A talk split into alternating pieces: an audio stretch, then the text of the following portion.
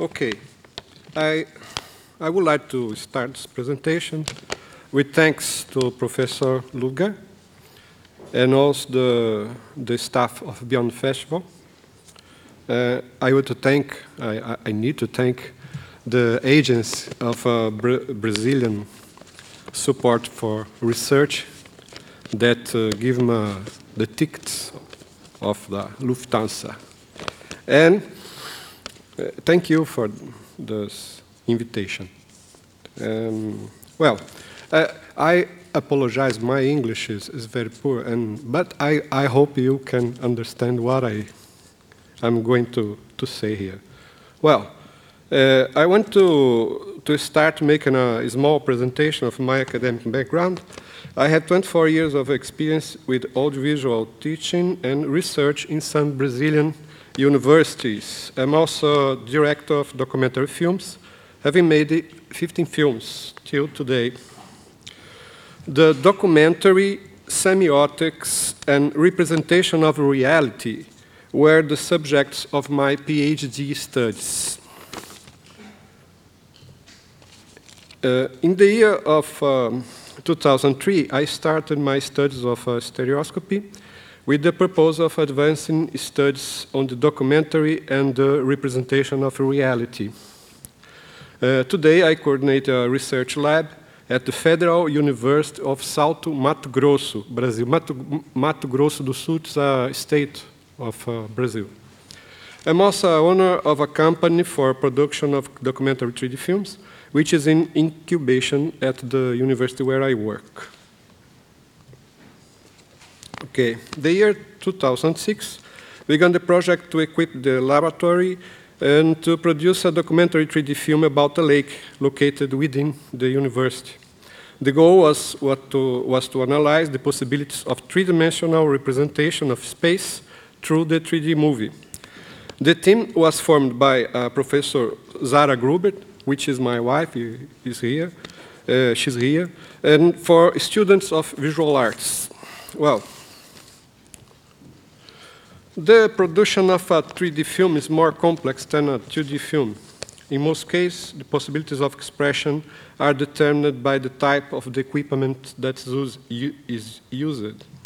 To achieve the goals of the project was needed to build the specific equipment for filming uh, was also needed to find a procedure for the film editing. Uh, after three years of hard work, some results were obtained. The laboratory was established, uh, two rigs were made, designed a workflow for editing, and most important has been produced the film The Lake 3D with the length of uh, 10 minutes. This way, I would, I would like to introduce uh, every one of these results. Both rigs were made with aluminum plates. The rig of the left side is working with two cameras in position side by side, and which one of them is reversed. The rig of right side is working with two cameras in orthogonal position and has a semi-mirror that divide by half the light it's named beam splitter. Okay. The side-by-side -side rig has screws which controls the level of the cameras. Through these screws uh, uh, were made vertical parallax adjustments and also settings the rotation of the images. Uh, uh through the camera's side shifting was made the adjustment of a horizontal parallax. The images were monitored with a a laptop. Well, the, the beam splitter rig also has screws which controls the level of the cameras. The semi-mirror allows greater proximity of the axis lens. Uh, with this rig, it's possible to produce images of objects next of cameras with greater visual comfort. Monitoring of filming or the editing can be done with anaglyph images. The images used are known as gray anaglyph. The image of the left receives the red filter and the right picture receives filter cyan. through anaglyph images, you can see without glasses, horizontal parallax and vertical parallax. You can also check the correct leveling of the cameras. Well, I, I do not intend to get in on the details of this image reading because it requires a great training. The information is in this slide. Using only the anaglyph image, you can check the positive parallax, an image located behind the screen. You can check also the negative parallax, an image located in front of the screen. So you can reduce or increase, increase the distance between the cameras to obtain the desired effect. Improving the method to do this is subject to my current research. Well, uh, uh, 12. Uh, monitoring the filming was done with a laptop. The output of the video camera was connected to a video card and computer USB port. Two softwares were used, the stereoscopic multiplexer and the stereoscopic player, developed by Peter Wimmer. Well, uh, during filming are made adjustments of parallax, adjustments of color and brightness setting. Uh, one of the recorded image is reversed However, in monitoring during the filming, the image is adjusted for the software, but just for monitoring only. Uh, now I present the workflow. After the filming, the files were transferred to the computer. Files must have the parallax setting and also must be synchronized.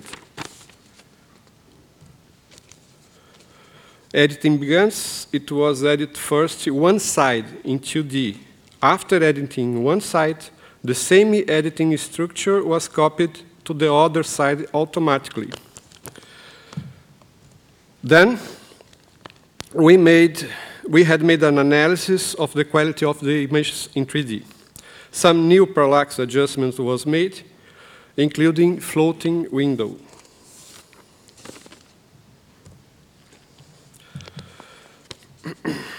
Some special effects were produced after all. Other images were produced in 3D computer graphics. The compositions of images in 3D were also produced.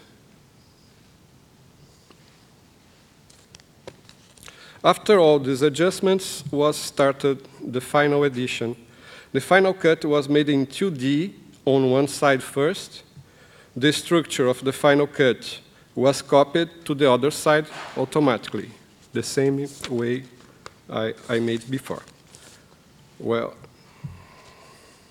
finally, the two ed editing structures were ready. The left and right were placed in separate files. For distribution and exhibition, the two sites were organized in one computer file. For exhibition, the format of this file depends on media that it will be used.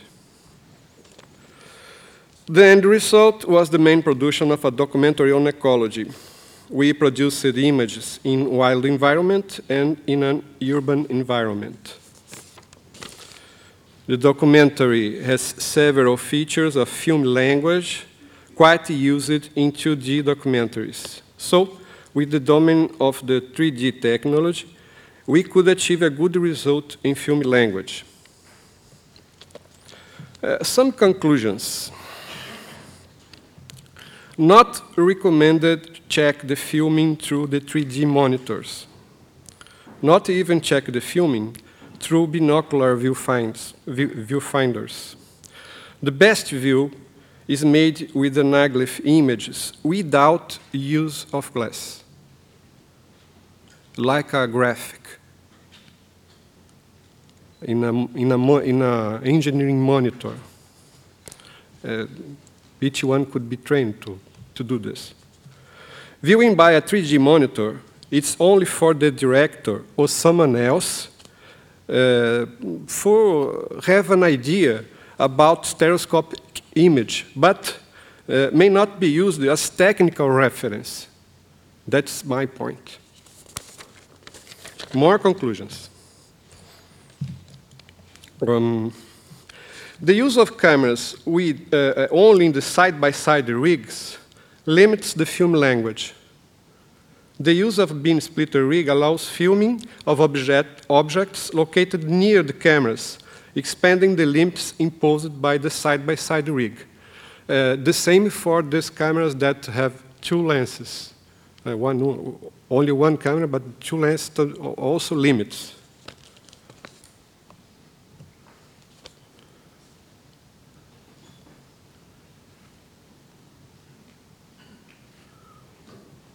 Well,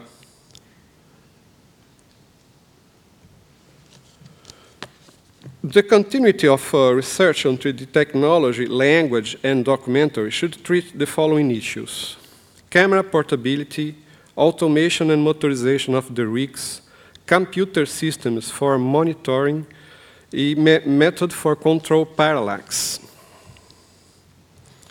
Another point, uh, finally, an, an, important issue to be investigated is the development of an optical apparatus for shooting 3D with a single camera. This is an, an example of uh, a system uh, invented uh, uh, in 1942.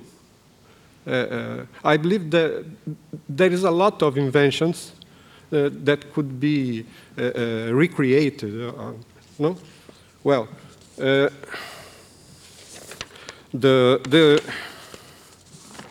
the idea is uh, to do the evaluation of the influence of the technology in film language uh, through the production of a feature documentary 3D film.